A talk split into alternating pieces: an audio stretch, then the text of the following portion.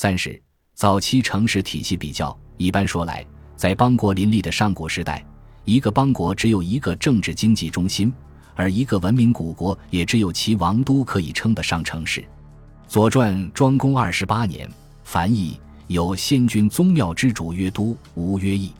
是名世周国，是曰国城曰都，都者国君所居，人所都会也。王都不仅政治地位高于邑居，而且是宗庙之所在。人口也最为集中，具有城市的规模。邑只是较大的聚落，不具备城市的规模、人口数量、功能体系和性质。如以 V. G. 柴尔德、R.M. 亚当斯和 B.N. 古良耶夫等分别提出的早期城市的界定标准来衡量，古代相当多的小邦虽然有都，却不一定就有城市。在商代。大邦因是一个庞大邦国联盟的首邦，其邦国本土也只有一座城市，即商王都。商都不常决议，喜都频仍，史称前八后五，每迁新都，故都即废。至于狮乡沟商城与郑州商城的关系，狮乡沟商城要早于郑州商城，尤其狮乡沟商城小城的建成使用年代约在二里头文化第四期。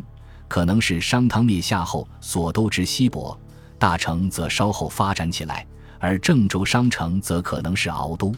此外，湖北黄陂盘龙城商城、山西夏县东夏冯商城、山西垣曲商城，虽均在商代早期，但相距太远，不能构成城市体系，而且他们也只是方国或军事据点。殷代的后殿南魏外附体制。虽在空间组织形态上与城市体系有些近似，但外附军长称为邦伯，其邦部直属大邦因版图，因此在大邦因本土内仅有一都，而没有城市体系。正因有如此特点，日支等学者才称殷商为城邦制国家。周初政体也是方国联盟，周王室为共主，常称各国为友邦，称各国军长为友邦种军。其十州为两都，形成西土和中土两个中心。宗周重在宗庙先君之主，成周重在军事。虽然成周号称天下之中，四方入贡道理君，但真正具有组织区域性商业的功能。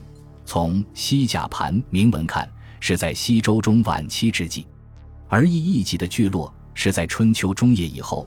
随着从卿大夫专权到陪臣职国命局面的形成和发展，才开始逐渐上升，形成为城市，即所谓城市之意。这时的城市，除少数具有国家政治中心或军事重镇的主导功能外，大多数已走上工商业城市的发展道路。比起殷商西周时代，已有了非常显著的变化和巨大的历史性进步。在全球最早产生城市的两河流域南部。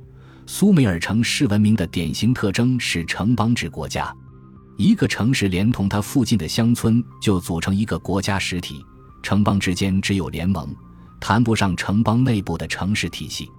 在印度河文明的摩亨佐达罗城市与哈拉巴城市分别位于印度河上下游，相距四百英里，形成两个中心，显然是两个彼此独立的国家的都城。当然。更谈不上其间具有什么城市体系的关系。古希腊城市有所谓上城、下城之分，上城一般为城堡，是政治中心之所在，战时作为避难所，是城市的屏障；下城一般为城市居住区，是城市的工商业和文化中心。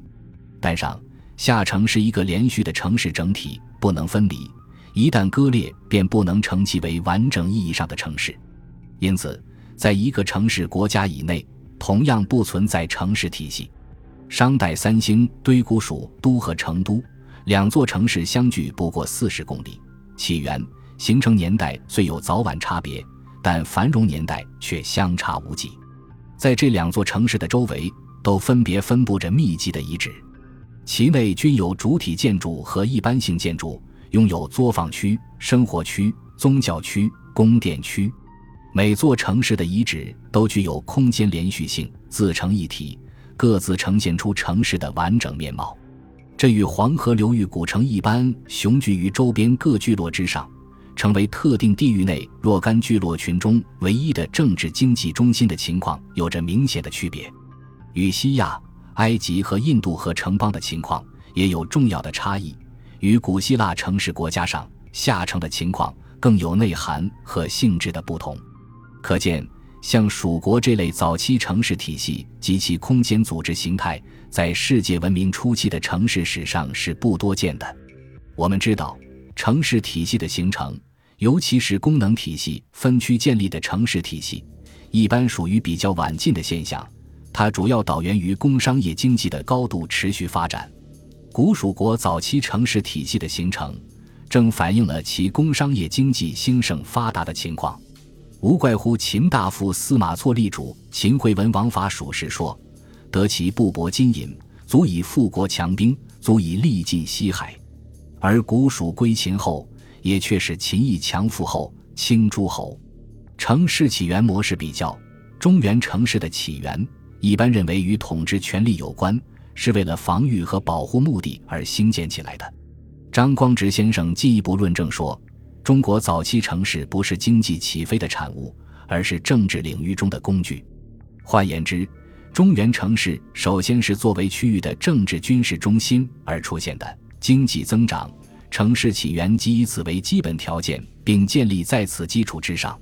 古蜀的城市起源则有不同类型。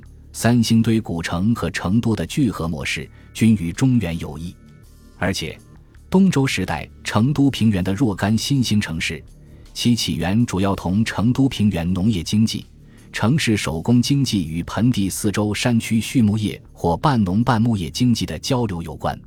或与南方丝绸之路国际贸易有关，这种情形与中原东周时代的城市大多从过去的丰邑、采地转化而来的情况也有显著区别。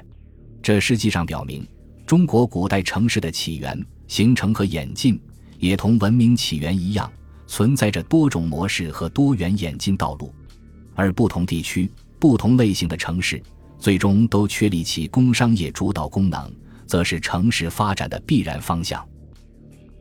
感谢您的收听，本集已经播讲完毕。喜欢请订阅专辑，关注主播主页，更多精彩内容等着你。